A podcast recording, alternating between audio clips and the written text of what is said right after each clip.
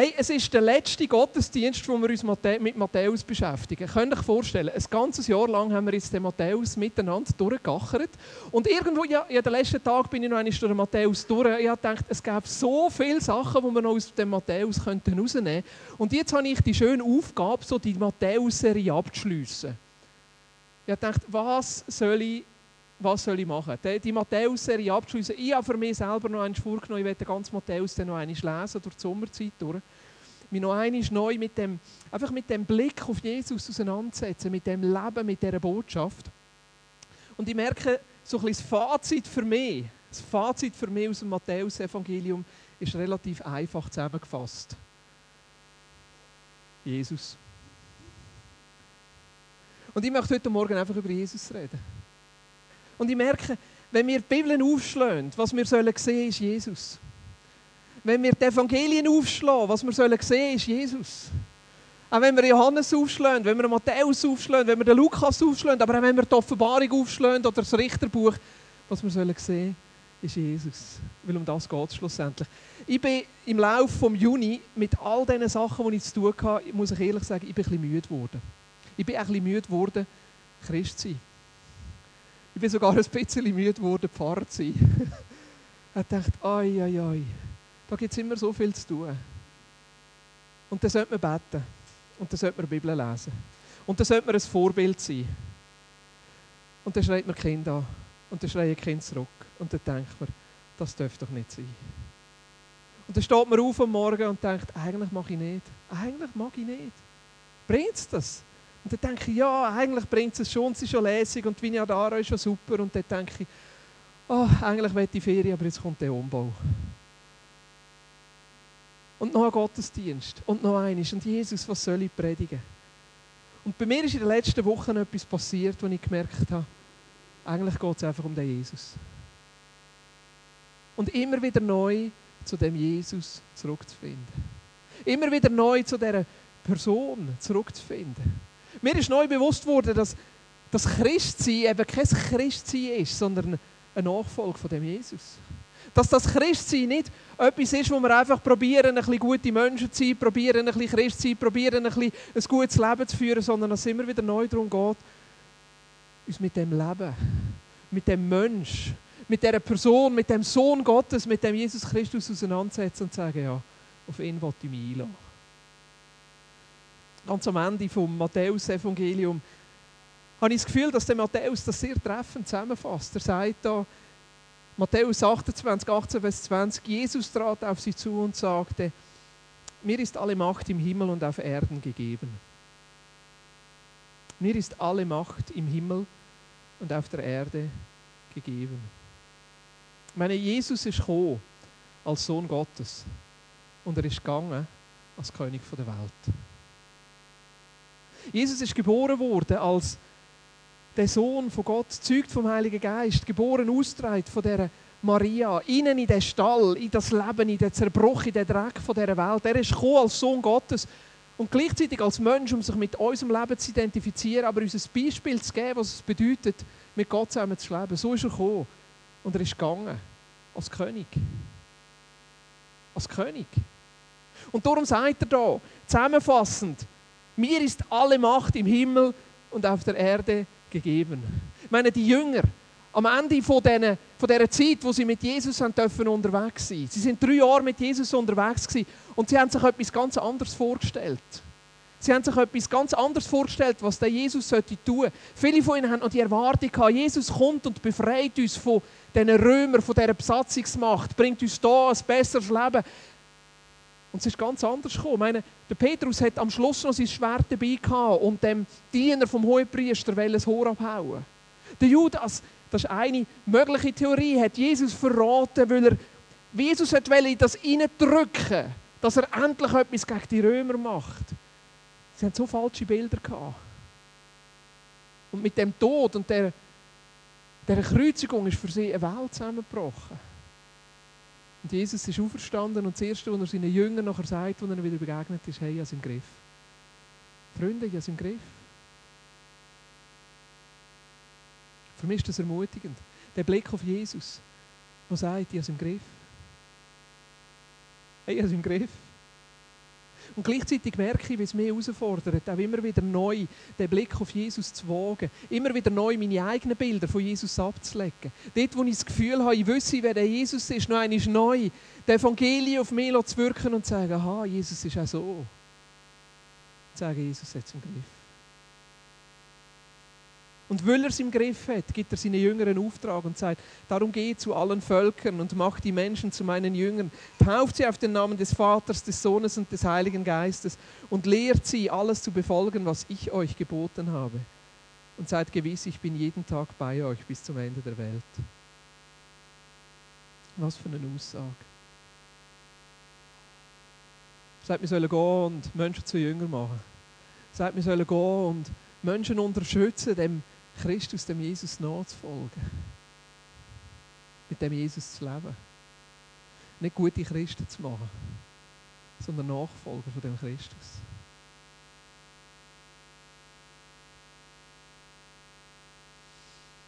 Taufe gehört dazu und das sagt Jesus da. Tauft sie auf den Namen des Vaters und des Sohnes und des Heiligen Geistes. Taufe ist der äußere Ausdruck die, die, der äußere Ausdruck von dieser Herzensentscheidung, ja, Jesus, ich will mein Leben immer wieder neu nach dir ausrichten. Und ich glaube, es ist wichtig, dass wir uns immer wieder neu für den Jesus entscheiden. Nicht einfach nur für ein schönes Christsein, sondern für eine Nachfolge zu dem Christus. Zu einer Nachfolge von dem Christus, wo heißt Jesus, ich will, dass dein Leben in meinem Leben sichtbar wird. Jesus, ich will mich neu an deinem Leben orientieren. Ich will, dass dein, dein Leben und deine Botschaft Einfluss hat und dass andere Menschen das sehen. Jesus redet hier von Jüngerschaft. Das ist ein, ein komisches Wort. Aber Jüngerschaft ist eigentlich etwas Normales. Es gibt Jünger von Steve Jobs, Jünger von Bill Gates, es gibt Jünger von Christoph Blocher, es gibt Jünger von wie heißt der andere Gegenspieler? Helmut Hubacher. Ist zwar nicht mehr so. Kurt Koch. Nein, das wäre katholisch. Wir alle orientieren uns an irgendwelchen Sachen. Wir alle haben Vorbilder. Lasst uns inspirieren, folgen dem nach. Und Jesus sagt eigentlich, hey, folgt mir nach. Lasst euch von meinem Leben inspirieren. Lasst euch von meiner Botschaft inspirieren. Und schlussendlich soll sich das zeigen in eurem Leben und lehrt sie, alles zu befolgen, was ich euch geboten habe. Das soll sich in unserem Leben zeigen. Was ist ein Jünger? Ein Jünger ist jemand, der sein Leben auf Jesus ausrichtet. Das Leben auf Jesus ausrichtet. Und das fällt mit einer ganz einfachen Entscheidung an. Entscheidung, sagt, ja Jesus, ich will da. Ich brauche es, dass du für mich gestorben und auferstanden bist. Ich brauche es, dass du meine Sünden abwäschst, dass du mir ein neues Leben gibst. Die Bibel nennt das eine Wiedergeburt. Eine geistliche Wiedergeburt. Es fängt mit einer Entscheidung an. Und gleichzeitig hört es bei dieser Entscheidung nicht auf, sondern es ist immer wieder eine neue Entscheidung. Sagen, ja, Jesus, dir will ich nachfolgen. Dir will ich nachfolgen. Ihr merkt, ich bin fasziniert von dem Jesus. Nicht einfach von einem Christ sein. Nicht einfach von einem schönen Killenleben. Nicht einfach von einem irgendwelche guten Taten. Und ich merke, mein Christsein kommt immer wieder zurück auf den Jesus. Auf das Leben. Auf die Person. Und ich möchte vier Sachen rausnehmen heute Morgen, die mir neu wichtig geworden sind, wo ich durch das Evangelium von Matthäus durch bin, auf den Blick auf den Jesus, der mich neu fasziniert hat. Vier Sachen jetzt, die für mich wichtig geworden sind.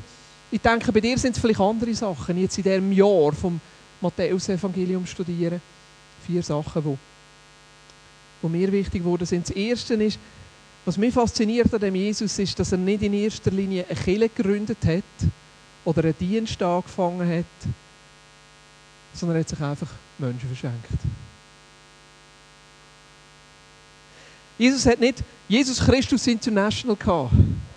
Keine Marketingkampagne, kein Produkt. Ich weiß auch nicht, was sein Logo gewesen wäre. Der abbissene Göpfel wahrscheinlich nicht. Vielleicht ein Feigenbaum, ein Weinstock, eine volle Traube. Vielleicht wäre das sein Logo gewesen. Und manchmal denke ich, Jesus, hättest du doch nur einen besseren Marketingchef gehabt, dann wären wir ein bisschen weiter. Aber Jesus hat das alles nicht gemacht. Sein Hauptfokus und sein Hauptziel war, sich einfach an Menschen verschenken und mit diesen Menschen Zeit zu verbringen. Matthäus 4, 18 bis 22 heißt es, als Jesus am See von Galiläa entgang ging, sah er zwei Fischer, die auf dem See ihr Netz auswarfen. Es waren Brüder, Simon, auch Petrus genannt, und Andreas. Jesus sagte zu ihnen, kommt, folgt mir nach. Ich will euch zu Menschenfischern machen. Sofort ließen sie ihr Netz liegen und folgten ihm. Als er von dort weiterging, sah er wieder zwei Brüder, Jakobus, den Sohn des Zebedeus und Johannes. Sie waren mit ihrem Vater Zebedeus im Boot und brachten ihre Netze in Ordnung. Jesus fordert sie auf, mit ihm zu kommen. Und sofort ließen sie das Boot und ihren Vater zurück und folgten Jesus. Ich bin absolut fasziniert von, von diesen Bibelstellen, wo es um die, die Nachfolge geht. Und ich denke, was für eine was für einen Eindruck muss der Mann Jesus auf die Menschen gemacht haben, dass die einfach parat sind auf so einen einfachen Zuruf. Alles aufzugeben und Jesus nachzufolgen. Müssten vielleicht das auch mal probieren. Durch Migro durchlaufen und sagen, «Lass Ravioli sein und folg mir nach!» Ich glaube, ich habe nicht den gleichen Erfolg wie Jesus.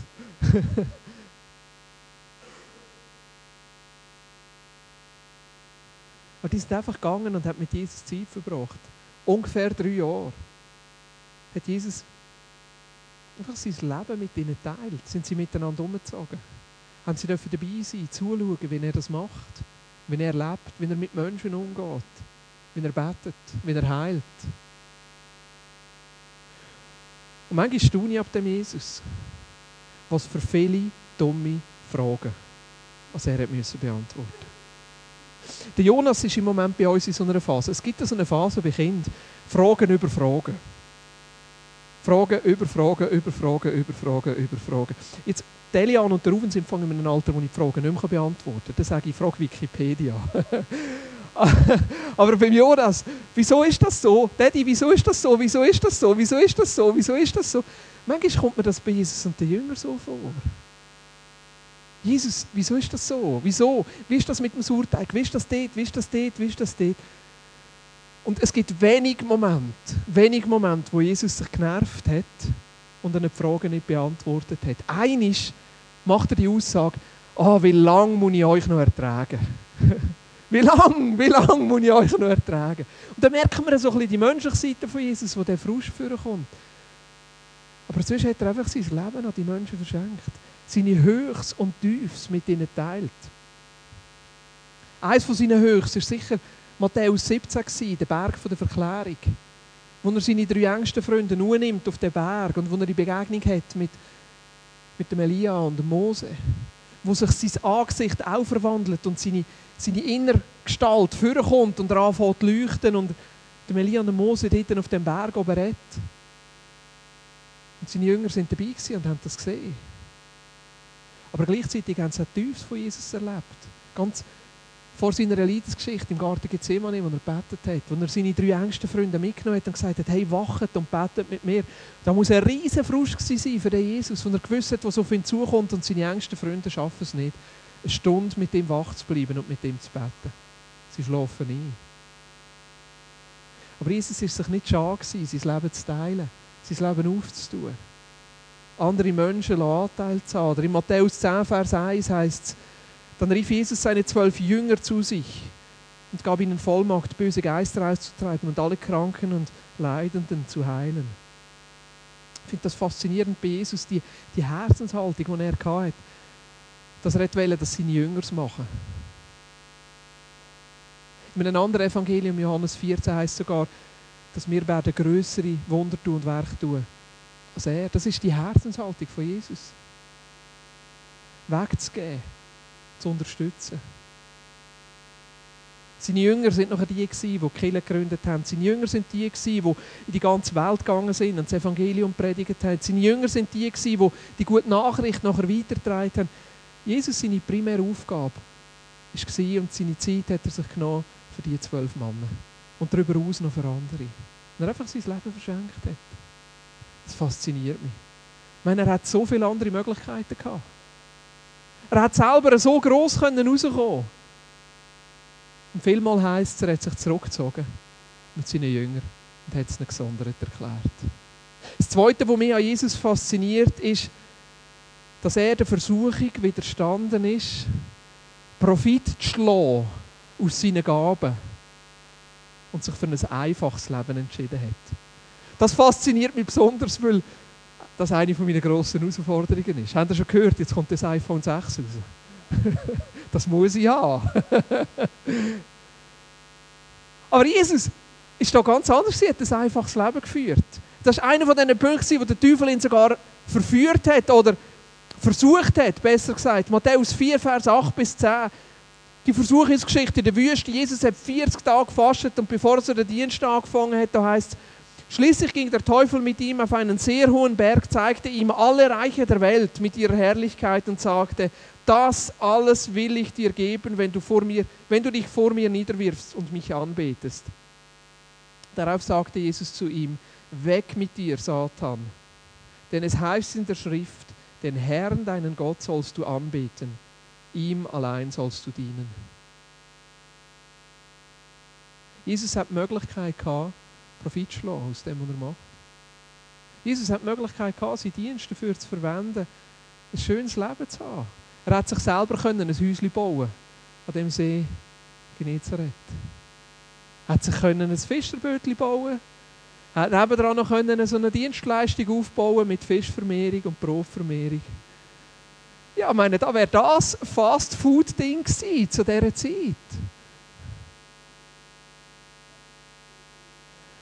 Jesus hat alle Möglichkeiten gehabt und ich glaube auch nicht, dass er grundsätzlich arm war, aber er hat sich für ein einfaches Leben entschieden. Nicht für ein Leben in Armut, aber für ein einfaches Leben. Er hat sich abhängig gemacht von anderen Menschen. Ich glaube, die Herausforderung für Menschen, die Besitz haben, richtig mit dem Besitz umzugehen, ist viel grösser als die Herausforderung von Menschen, die nicht so viel Besitz haben, richtig mit dem Besitz umzugehen. Durch so eine Jesus sagt selber, es ist die Verlockung vom Reichtum. So schnell macht man sich von dem abhängig. So schnell bestimmt der Lohn, ob ich noch das machen soll oder nicht. So schnell bestimmt der Besitz, welche Versicherung ich brauche und wie ich mich jetzt absichern muss. So schnell, unser Herz ist so schnell hinter anderen Sachen her. Und Jesus ist mir da ein riesen Vorbild. Weil er sich trotz all diesen Möglichkeiten, die er hatte, sich für ein einfaches Leben entschieden hat. Ein einfaches Leben. Ein Leben in Abhängigkeit. Er hat keinen Besitz, kein Häuschen. Er war immer wieder an anderen Orten. Einmal hätte er sogar die Schwiegermutter von Petrus müssen heilen dass sie parat war, ihn aufzunehmen. Heißt, sie ist aufgestanden und hat nachher gekocht. Gute Schwiegermutter. ich glaube auch, dass Jesus einen Rückzugsort hatte. Zu dem Ort Bethesda, wo Maria und Martha waren ich glaube, dass das für ihn auch so eine Rückzugsort war. Schaut, ich glaube nicht, dass Jesus grundsätzlich in einer Armutsmentalität gelebt hat. Ich glaube, er hat gleich genug gehabt.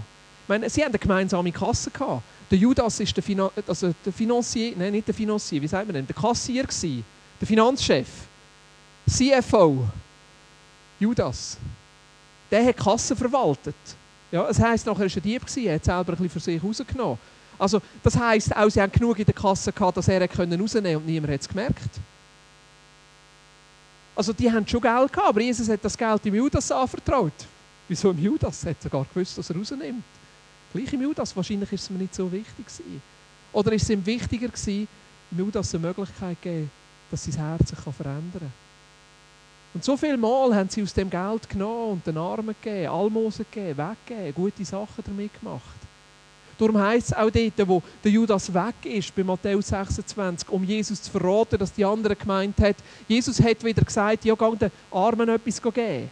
Aus unserem gemeinsamen Geld. Weil das war so normal für sie. Also Jesus hat oder hätte Geld gehabt. Und trotzdem hat er sich für ein einfaches Leben entschieden. Und das fasziniert mich. Wenn er verschenkt, sich selber verschenkt, seine Zeit verschenkt aber auch sein Besitz verschenkt. Das Dritte, was mich an Jesus fasziniert, ist, dass er den einzelnen Mensch sieht.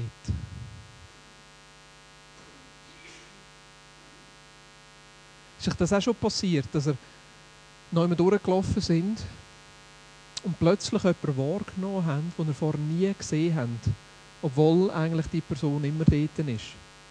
Zum Zum Beispiel die Frau am Kiosk. Oder der Surprise-Verkäufer.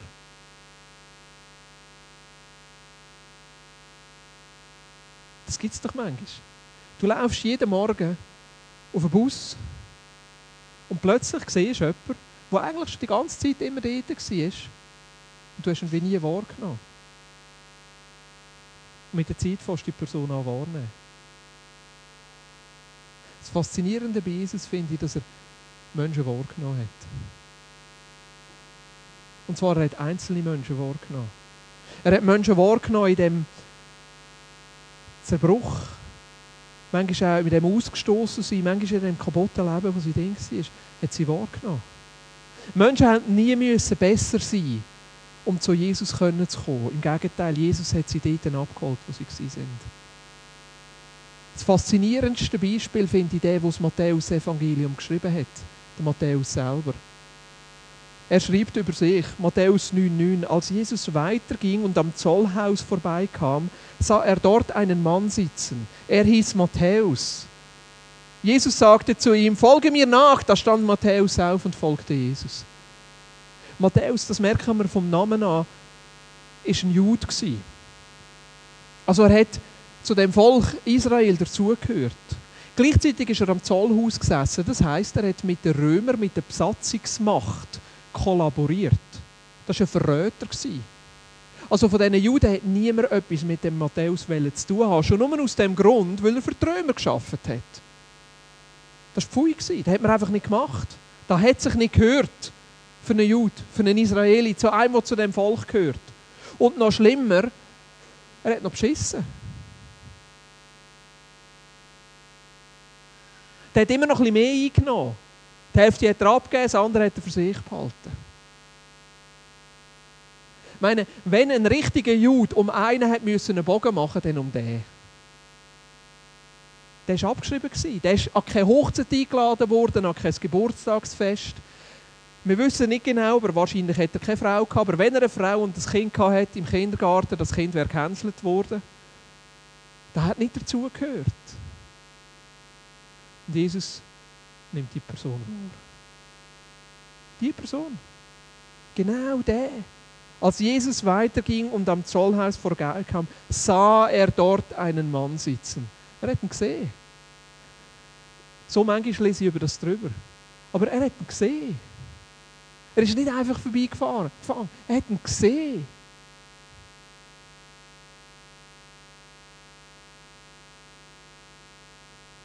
Jesus sieht nicht Menschen wahr.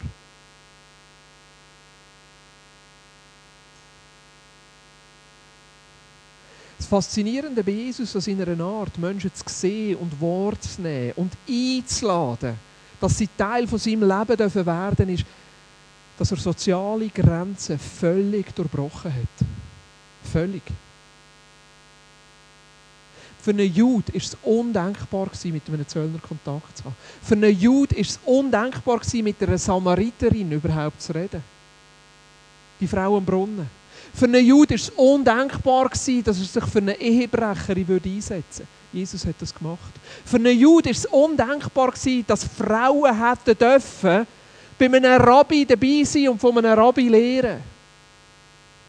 Zu dieser Zeit sind Frauen nicht gefördert worden. Die haben kaum eine Schulbildung bekommen. Es waren ja nur Frauen, gewesen, hat man zu dieser Zeit gedacht. Aber Jesus hat jeden Einzelnen gesehen. Egal, ob Mann oder Frau, egal, ob krank oder gesund, egal, ob reich oder arm, egal, ob zerbrochen oder nicht zerbrochen, egal, ob ausgestoßen oder nicht ausgestoßen. Wisst ihr, eine meiner grössten Freuden an der Entwicklung der Vineyard Aarau in den letzten drei Jahren ist Zusammenkommen und das Wachsen zusammen mit unseren eritreischen Geschwistern. Das ist für mich die grösste Freude.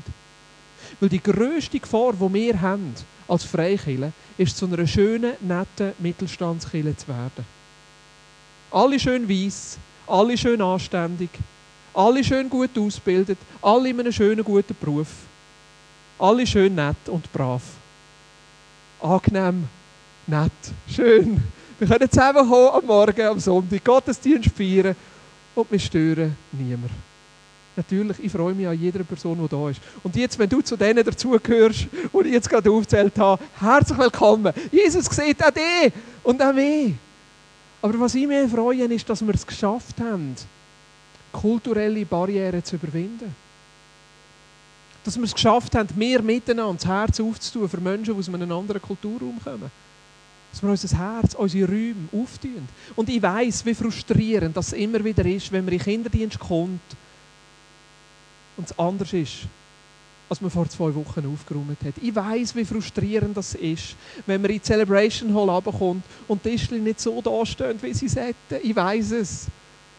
Das ist mein ständiger Frust. Ich weiß, wie frustrierend das ist.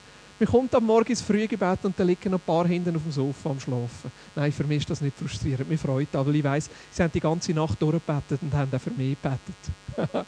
Halleluja. Das freut mich wenn wir uns immer wieder neu können auftun für Menschen, die anders sind. Für Menschen, die zerbrochen sind. Und schaut, da gibt es noch so viele Menschen, die die Liebe, die Annahme, die Vergebung von Jesus brauchen, was sie bis jetzt noch nicht erleben können. Und da, wo wir leben, können wir auftun für andere Menschen. Aus anderen Kulturkreisen oder aus einem anderen Hintergrund. Jesus sieht die Zerbrochenen. Jesus sieht die Ausgestoßenen. Jesus sieht die, die am Rand sind. Und mich fasziniert das. Wieso fasziniert es mich? Weil ich sie am nicht sehe. Wieso fasziniert es mich? Weil ich mich immer aufrege. Und da wollte ich wachsen. Da wollte ich von Jesus lehren. Und das vierte, was mich an Jesus fasziniert, ist die Klarheit, die er hatte. In all dem Innen und wenn er immer wieder zu klaren Entscheidungen aufgerufen hat. Auf die einen Seite hat Jesus so ein weites Herz gehabt, so eine Offenheit gehabt gegenüber all diesen Menschen. Hat die Einzelnen gesehen, hat sich verschenkt, hat Zeit gegeben, hat gesegnet, hat geheilt. Und auf die andere Seite hat er gleich eine innere Klarheit gehabt und auch immer wieder in Klarheit Sachen angesprochen. Matthäus 4, Vers 17. Ganz am Anfang von seinem Dienst heißt es, von da an begann Jesus zu verkünden, kehrt um, denn das Himmelreich ist nahe.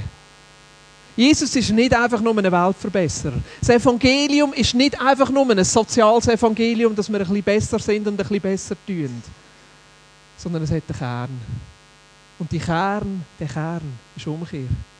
Umkehr von einem falschen Weg, wo wir uns an Christus orientieren. Umkehr, wo wir unser Leben nur um uns selber zentrieren und uns anfangen, um Jesus zu zentrieren. Umkehr, wo wir Sachen in unserem Leben, die Gott nicht gefallen, loslösen und parat sind, einen neuen Lebensstil zu lehren. Kehrt um, denn das Himmelreich ist nahe. Wieso sagt Jesus da, das Himmelreich ist nahe? Weil er gekommen ist, als Sohn Gottes und gegangen ist, als König dieser Welt. Und als König von dieser Welt hat er ein neues Reich bekommen. Ein himmlisches Reich. Und jetzt wird er, dass durch uns das Reich anbricht. Dass durch uns das Reich sichtbar wird. Aber für da ist es immer wieder nötig, dass wir uns auf den Jesus ausrichten. Für da ist es immer wieder nötig, dass wir umkehren. Jesus ist mehr als einfach nur ein gutes Beispiel. Mehr als einfach nur ein schönes Prinzip. Mehr als einfach nur ein netter Sagen. Manchmal, wenn ich so ein bisschen die christlichen Prediger hören, christliches Fernsehen schauen, ein bisschen schauen, über was es predigt und gelehrt wird, denke ich, es ist so ein hoher Anteil, wie Jesus ist gekommen, um dich schön zu machen und reich zu machen und zu segnen und dir zu begegnen in all diesen Sachen, wo du drinnen stehst. Und lustig ist, dass viele von diesen Botschaften zu Menschen kommen, die selber eigentlich schon gut haben. Da denke ich an unsere Geschwister im Irak die ihren Glauben leben unter schrecklichsten Bedingungen.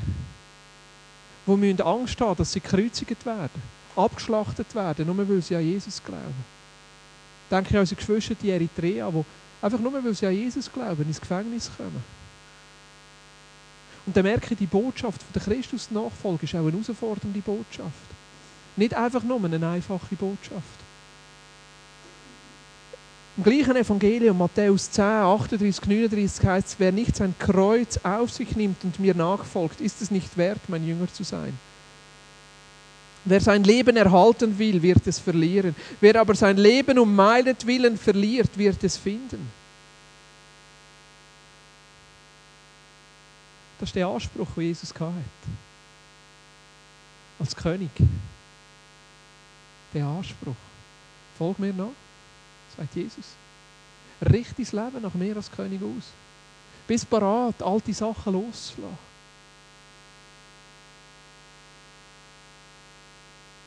Wer nicht sein Kreuz auf sich nimmt und mir nachfolgt, ist es nicht wert, mein Jünger zu sein. Das ist die andere Seite an Jesus, die mich fasziniert. Denke an Matthäus 16 zum Beispiel, wie, wie Jesus mit dem Petrus umgegangen ist. Zuerst lädt er sie ein, dass sie dürfen sagen, wer bin ich für euch? Und der große Ausspruch von Petrus, du bist der Messias, du bist der Sohn Gottes. Und Jesus, der nachher in Petrus sagt, und du bist der Fels. Und auf die und auf deren Offenbarung werde ich meine Kille gründen. Das ist es, Petrus.